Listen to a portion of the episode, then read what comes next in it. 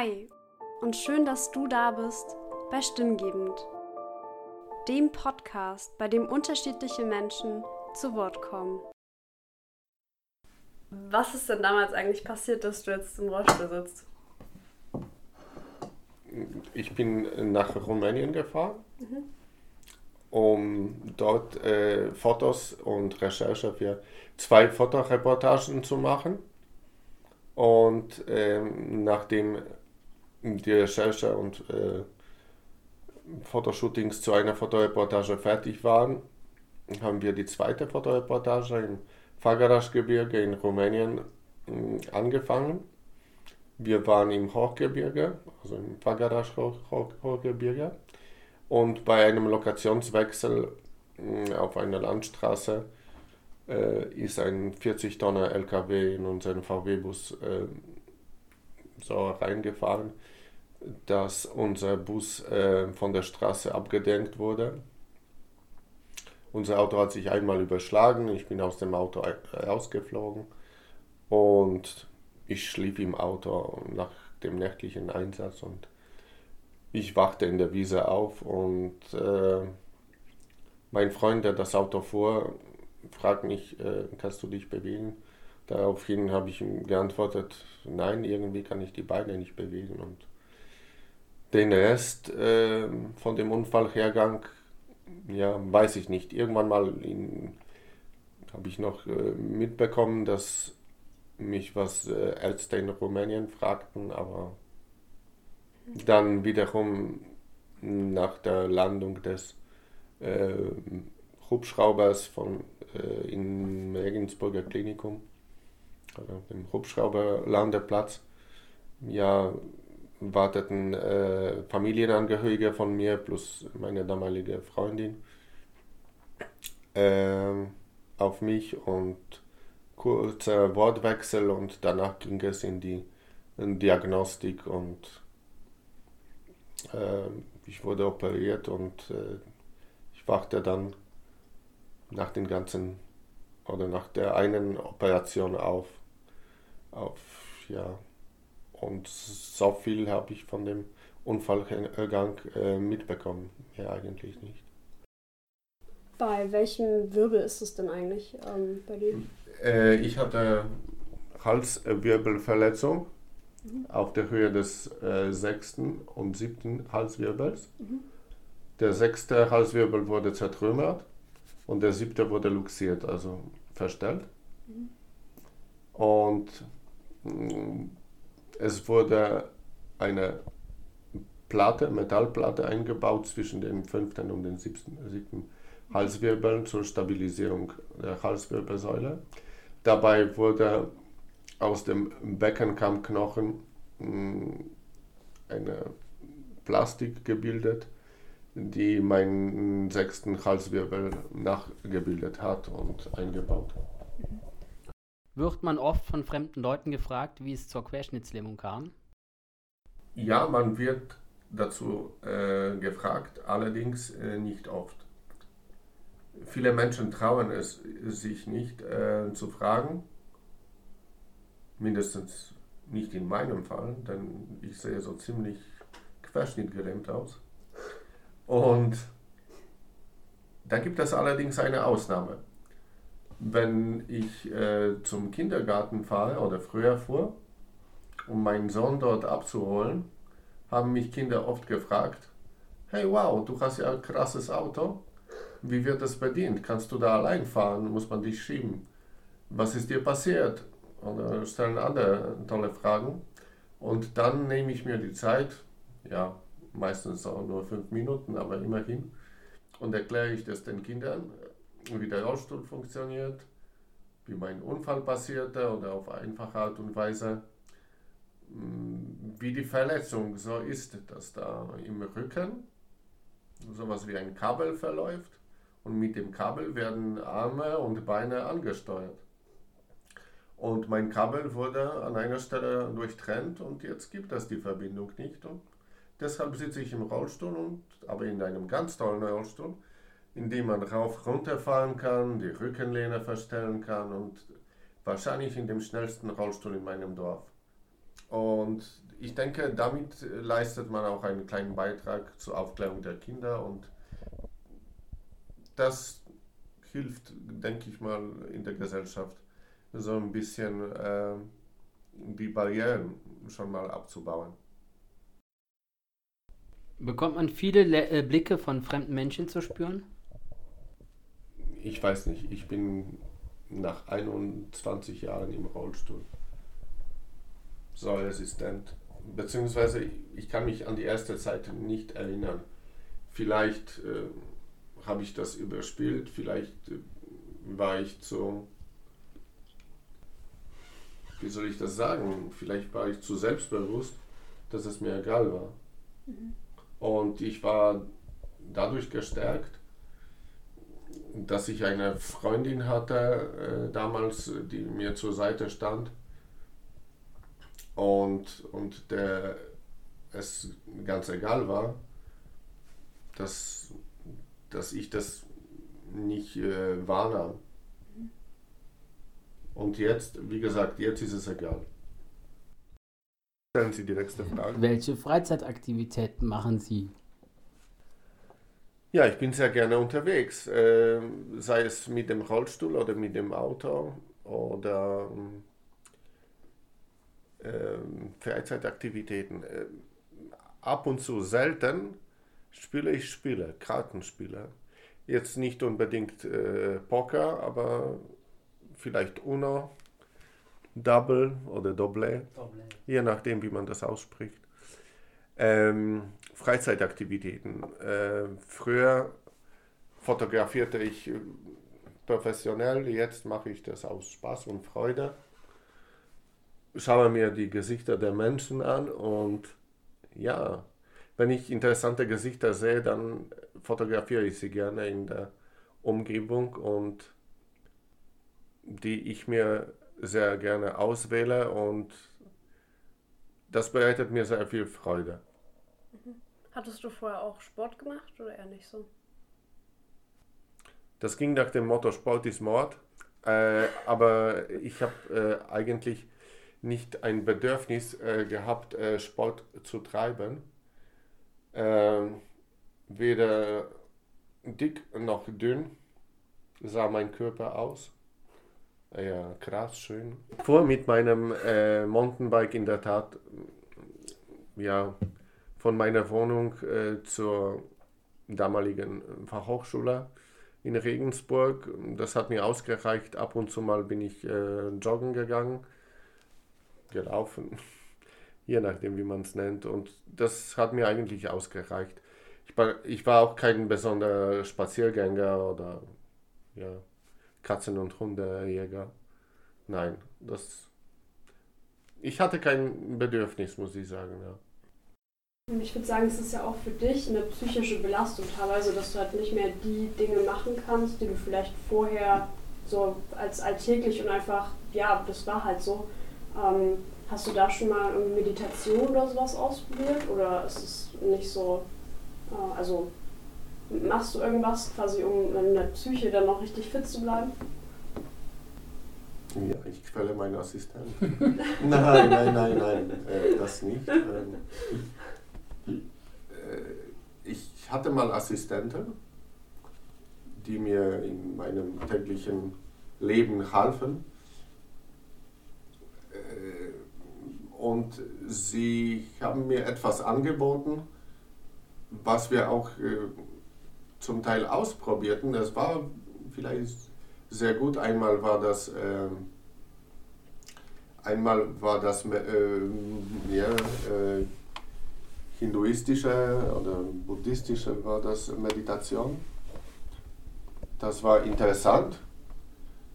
Allerdings habe ich, äh, ich weiß nicht, äh, aus welchem Grund auch immer, das nicht weitergemacht. Äh, ich habe versucht, mich zu konzentrieren, ganz kurz, fünf Minuten sozusagen Entspannung und, und Abschaltung durchzuführen das hilft zwar äh, für die Psyche, aber nicht gegen Müdigkeit, nicht so ganz. Ähm, und das andere, das war Genau, Hypnose hat ein ähm, Pflegeassistent von mir mit mir ausprobiert. War bombastisch, entspannend. Und danach hatte ich einen epileptischen Anfall. Also ich weiß nicht, wie lange, wie spät danach, aber es war sehr gut. Es war eine interessante Erfahrung, ja. Gut, nächste Frage, oder? Was für Ziele, Zukunft, Zukunftswünsche haben Sie? Oh je, schwierige Frage. Ähm, nachdem ich schon mehr Ziele erreicht habe, mehr Lebensverlängerungen bekommen habe vom lieben Herrn Gott, vielleicht das nächste Ziel wäre, ja, ich weiß nicht, Erstkommunion von meinem Sohn zu erleben, äh, vielleicht die eine oder, Reise, äh, eine oder andere Reise noch zu unternehmen. Ja, so viele Ziele gibt es nicht. Also, ich Hauptsache gesund bleiben momentan und, und es ist schön. Ein bisschen mehr nach draußen zu, zu gehen, zu fahren in diesem Fall. Oh, im Übrigen, das Wort gehen habe ich mir immer noch nicht abgewöhnt. Nach 21 Jahren sage ich immer noch, äh, komm, gehen wir mal dahin oder ja, gehen wir mal raus. Nicht, ja, ich möchte rausfahren. Nein. Irgendwie blieb es drin in meinem Hirn und das bleibt hoffentlich noch sehr lange. Gibt es eigentlich eine Routine, die dann irgendwie am Morgen oder so ist? Weil, also für die Muskeln, das, also damit die quasi nicht versteifen und sowas? Weil das hatte ich auch gelesen, dass dann quasi halt das irgendwie zu so knöchernen Versteifungen und so kommen kann. Routine zu, ja, sagen wir mal so, zur Minimierung dieser Routine, zur Minimierung dieser Versteifung kommen Physiotherapeuten zu mir. Mhm. Und vier bis fünfmal in der Woche bewegen sie meine Beine äh, durch, also diese Extremitäten, die, die ich äh, selbst nicht äh, komplett bewegen kann. Und ähm, es bildet sich sogenannter Spitzfuß. Das heißt, die Sehnen, die Achillessehne verkürzt. Und ja, man bekommt so schöne Beine wie eine Balletttänzerin die jetzt auf den Zehenspitzen, äh, Zehenspitzen äh, steht. Mhm. So sieht das ungefähr aus. Und äh, ja, Hilfsmittel dagegen wäre oft äh, zu stehen in einem Stehgerät, das wäre möglich. Allerdings äh, reichen die Physiotherapie-Rezepte nicht dafür aus, mhm. von der Länge her, von der Dauer der Behandlung, dass, dass man das ähm, ja, betreibt und äh, das wäre die, die äh, richtige Prophylaxe äh, oder ja, zur Minimierung. Also um an die Frage zurückzukommen, Luftballonspiel hilft etwas dagegen. Ähm, für die oberen Extremitäten, für die unteren Extremitäten ist es gut, die Sprunggelenke durchzubewegen. Äh, die Spastiken zu lösen. Äh, bei der Lösung der Spastiken helfen mir Physiotherapeuten, meine Pflegeassistenten, die das in der Früh machen. Und da ich auch äh, öfter am Tag katheterisiert werde, damit sich meine Blase vollständig entleeren kann, machen das die Pflegeassistenten davor. Und so meistern wir das Leben. Alle zusammen. Ah, mein Philipp. Mein Philipp ist da, das ist mein Pflegeassistent, der die Fragen äh, stellt und ich beantworte die, die Fragen. Vielleicht kann er dazu was sagen, weil er sieht es womöglich aus einer anderen Perspektive. Philipp, was sagst du dazu? Zur Bewegung. Ja, zu Oder diesen äh, Routinen sozusagen. Ja, also Routinen gibt es schon. Also morgens ist eigentlich immer Katheterisieren angesagt, vorher die Beine durchbewegen, damit dass die, sich die Spastik löst. Ähm, das heißt, äh, ich drehe das die Beine ein, dann die Beine schütteln, die Zehen nach hinten knicken. das hört sich brutal an. Philipp, das machst du nicht. Also nach hinten drücken, damit sich das alles ja wieder ein bisschen entspannt oder wie man das auch nennt. Ja, und danach kommt, wie gesagt, die Physiotherapie und wir spielen halt oft Luftballon mal fünf Minuten oder mal zehn, manchmal sogar 20. Und ich denke, da kommt für beide, also sowohl für Assistent als auch für, für Damian, Bewegung und ein bisschen Puls ins, ins Leben. Philipp, Philipp, sag, sag das noch, dass du mich manchmal am Nacken massierst und etwas die, ja. die, die Schultermuskulatur Schulter, lockerst. Schulter, Schulterblätter äh, massieren, Nacken massieren, ja. Das kann ich auch und mache ich auch manchmal.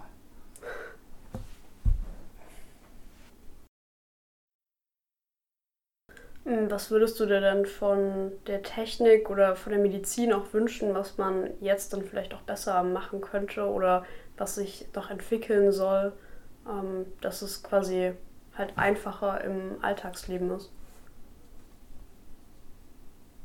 Hm. Vielleicht erster Schritt, etwas langweiliger, dass man im Schulwesen Erste-Hilfe-Kurse als Pflicht einführen sollte. Vielleicht in jedem späten Jahrgang, also sage ich mal, ja, letztendlich im siebten oder achten Jahrgang, wo man schon etwas reifer ist und, und versteht, warum äh, man seinen Kurs einmal also durchführt und äh, es allen beibringen möchte, wie man Menschen rettet oder wie man auf solche Situationen reagiert, äh, ja, einführt. Und ja, und vielleicht, äh, ich weiß nicht, es wäre vielleicht interessant, äh, wenn man, wenn man Forschungsergebnisse irgendwo öfter publizieren könnte. Ich, ja, das wäre wünschenswert. Ja, danke. Das wäre vielleicht interessant für die Allgemeinheit. Vor, vor allem, ja, da, da könnte jeder davon profitieren. Mhm. Hast du noch eine Frage dastehen? Ja, äh, welche Umstellung im Leben war am schwersten zu verkraften?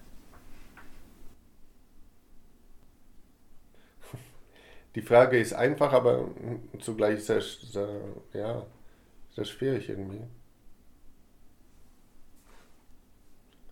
Ja, was den Körper anbelangt, dass man vieles nicht spürt, dass man sich nicht bewegen kann, plötzlich nicht mehr gehen kann, was die Mobilität anbelangt. Man braucht für vieles jetzt viel länger,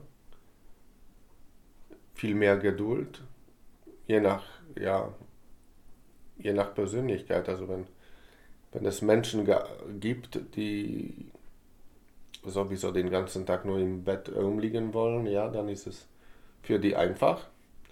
Aber ich wollte schon ab und zu mal länger ausschlafen, nur nicht, nicht, nicht immer ganze Zeit im Bett liegen. Also früher ging ich auch äh, gerne wandern oder das habe ich am Anfang nicht erwähnt. Äh, ich fuhr sehr gerne Ski. Ähm, und das geht jetzt nicht. Mindestens nicht mit meiner Querschnittlähmung. Hätte ich eine Thorax- oder Lendenwirbelsäulen-Querschnittlähmung, da könnte ich mindestens bei Paralympics äh, versuchen teilzunehmen. Aber so leider nicht. Dann nur Gedächtnissport. Ja, ja. Ja, das auch. Äh, und was jetzt Umstellungen anbelangt, ja, vieles kann ich nicht beeinflussen. Ich habe sehr gerne fotografiert. Äh, das Berufsleben geht, aber mit meiner äh, doch sehr hohen Querschnittlähmung ist es sehr, sehr eingeschränkt. Also ich, ich kann zwar fotografieren, aber aus nur bestimmten Perspektiven und es ist nicht so wie, wie früher. Also das. Äh, andererseits vielleicht eine sehr große, sehr große Einschränkung, die ich noch nicht erwähnt habe, die ist, äh, bezieht sich jetzt nicht jetzt auf, auf das Berufsleben, aber vielleicht auf das private Leben, ist natürlich die Erzeugung der Kinder. Äh, oder das Familienleben, also Erzeugung der Kinder klingt vielleicht sehr, äh, sag ich mal, nicht emotional, sondern, sondern äh, irgendwie, ja, als Produktionsvorgang. Aber nein, äh, es ist ein sehr intimes Anliegen, wenn man eine Familie haben möchte, wenn man eigene Kinder haben möchte oder das schon immer haben wollte. Und das wird einem aus eigener Kraft nicht mehr möglich. Dann ist es natürlich eine Umstellung, die sehr unangenehm ist. Nicht unangenehm, aber ja, ich würde mal sagen, je älter man wird, umso mehr bedauert man, bedauert man das, dass es nicht äh, so funktioniert oder funktioniert hatte. Und das ist ja schade, finde ich.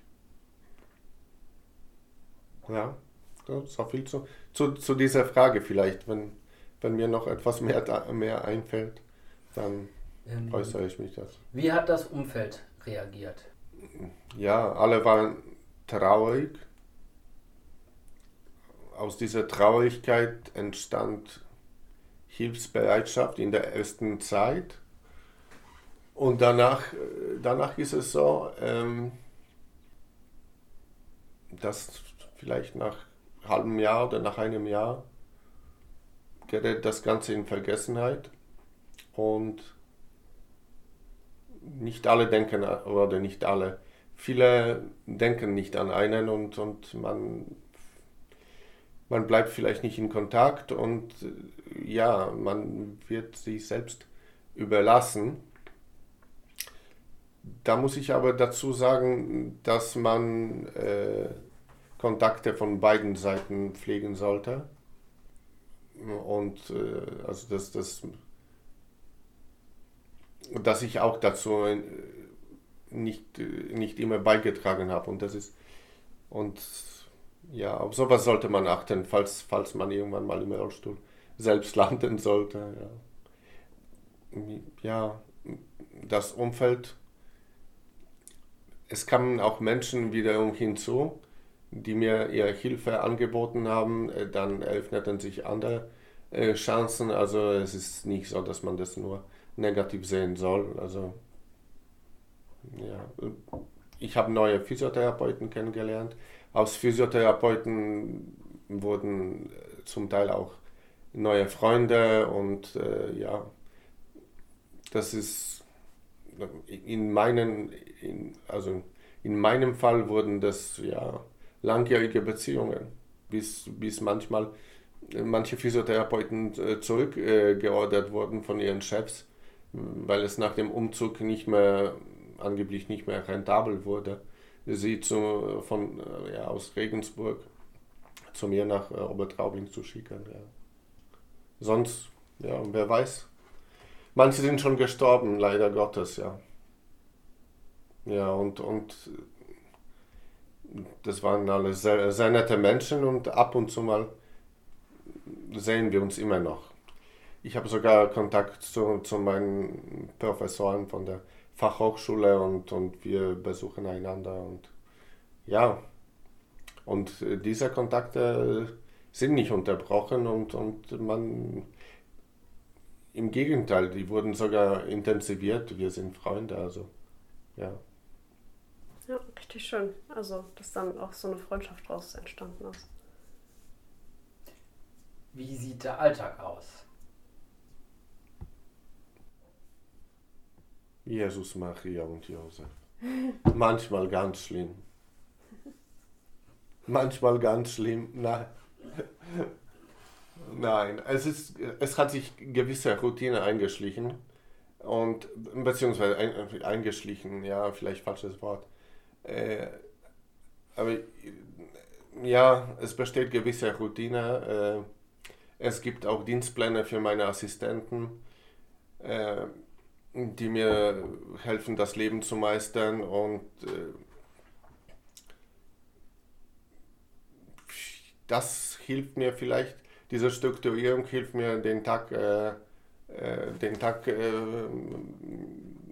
sozusagen gut zu verbringen. Zu, ja.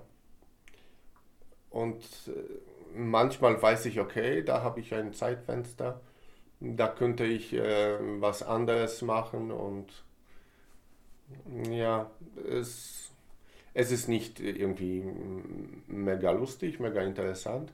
Manchmal gibt es Pflichten. Pflichten sind auch äh, gut dazu, um mh, sich vom Fleck zu bewegen, wie zum Beispiel einkaufen fahren, äh, wie zum Beispiel jetzt, äh, ich weiß nicht, den, mit dem jungen Mann in die Bücherei zu fahren, also mit dem Sohnemann in die Bücherei zu fahren, dass er sich ein Buch äh, aussucht und oder dass wir zum äh, Skater-Spielplatz äh, fahren. Es sind alles Pflichten, aber ja, wie gesagt, das gehört zum Leben und mich erhält es auch äh, ja, in der Bewegung. Das ist Beschäftigungstherapie für mich. Ja. Ja. ja, dann danke für das Interview. Studentenfunk, dein Hörsaal im Netz.